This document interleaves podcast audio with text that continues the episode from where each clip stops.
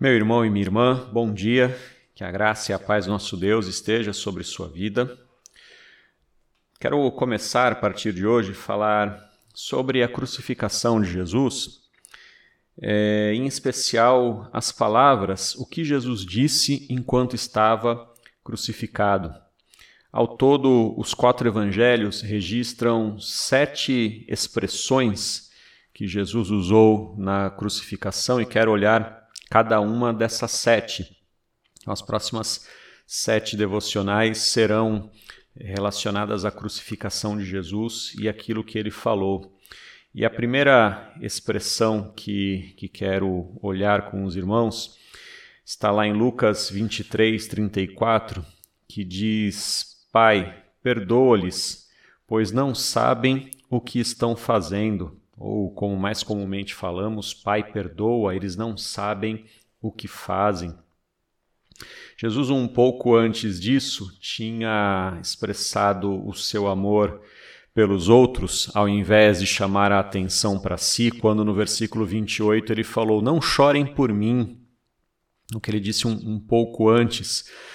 É, ele em nenhum momento ele chorou por si mesmo, ou pediu alguma coisa para si, ou solicitou alguma coisa. Na cruz, Jesus todo momento estava pensando nos outros. E aqui ele clama por perdão, ora por perdão.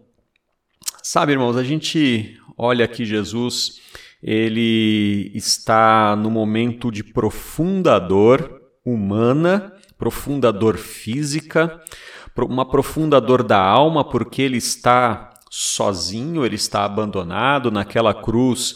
Os seus discípulos não o acompanharam, a multidão que sempre o cercou não está com ele.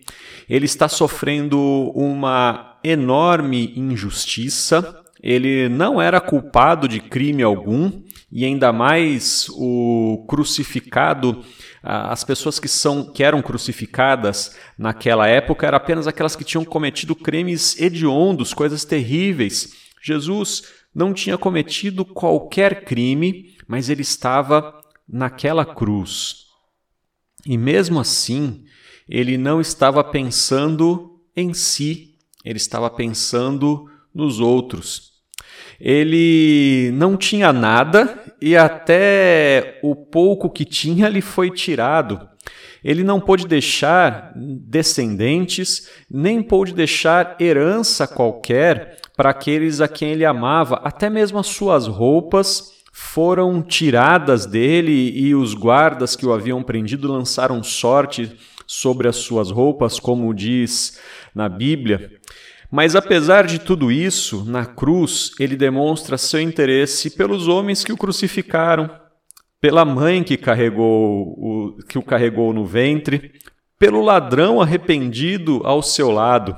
Mas em momento algum ele cede à tentação daqueles que estão perto dele e que falam: Olha, você salvou os outros, salve-se a si mesmo.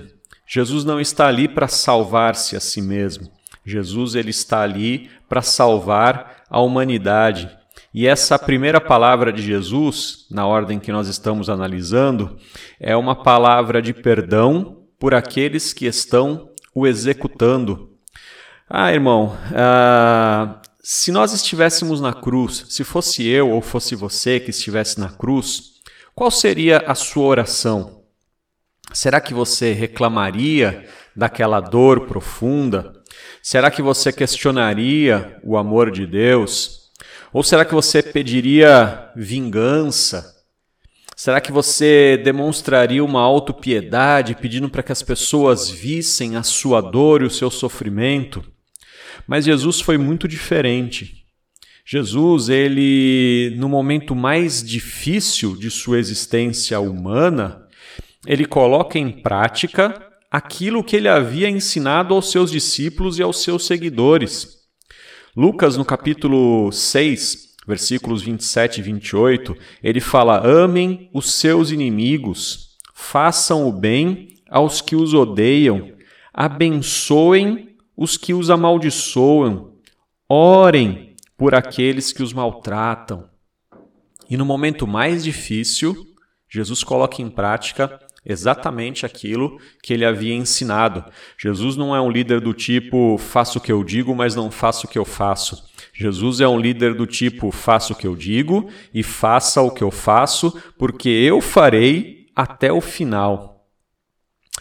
Ah, Jesus ele estava orando pelos seus inimigos, Jesus estava orando por aqueles que o maltratavam, mas talvez em especial, como entendem alguns intérpretes é, mais, uh, mais especializados, eles dizem que Jesus estaria orando pela liderança dos judeus em sua época, os líderes que haviam rejeitado o Messias. E essa oração de Pai, perdoa, eles não sabem o que fazem, foi plenamente atendida por Deus, porque Deus permitiu que Jerusalém ainda existisse por 40 anos muito provavelmente, é, todos os líderes judaicos por quem Jesus orou já haviam morrido no ano 70 depois de Cristo, que foi quando Jerusalém foi destruída completamente. Eles tiveram então tempo suficiente para que pudessem se arrepender, se converter dos seus maus caminhos, aceitarem a Jesus como Salvador e estarem junto com Jesus no céu. Imagine que hoje, irmãos, dentre os que executaram Jesus, alguns deles ou vários deles estão hoje com Jesus no céu. Participam da, das moradas eternas e se alegram junto com Jesus. Jesus ele não apenas faz um discurso de amor retórico, ele realmente estende a mão aos seus inimigos e oferece perdão. Que lição nós podemos tirar disso? Primeiramente, que Jesus ele estende a mão aos seus inimigos e ele estende a mão a nós. As suas mãos estão sempre estendidas a nós e sempre que nós nos arrependermos, seja qual for o pecado que tenha sido que nós tenhamos cometido, Jesus ele estende a mão a nós. A segunda lição que a gente tem que tirar dessa desse episódio, dessas palavras de Jesus, é que se Jesus perdoou aqueles que o executaram, nós precisamos perdoar também aqueles que estão perto de nós, aqueles que nos fazem coisas infinitamente menores do que aquelas que Jesus sofreu, mas que algumas vezes nós guardamos rancor e amargura, algumas vezes destilamos até ódio contra esses, mas que nós possamos ser como Jesus capaz de perdoar as ofensas, porque Jesus nos ensinou assim e viveu assim. Se nós fizermos isso, certamente seremos abençoados. Que Deus nos abençoe ricamente.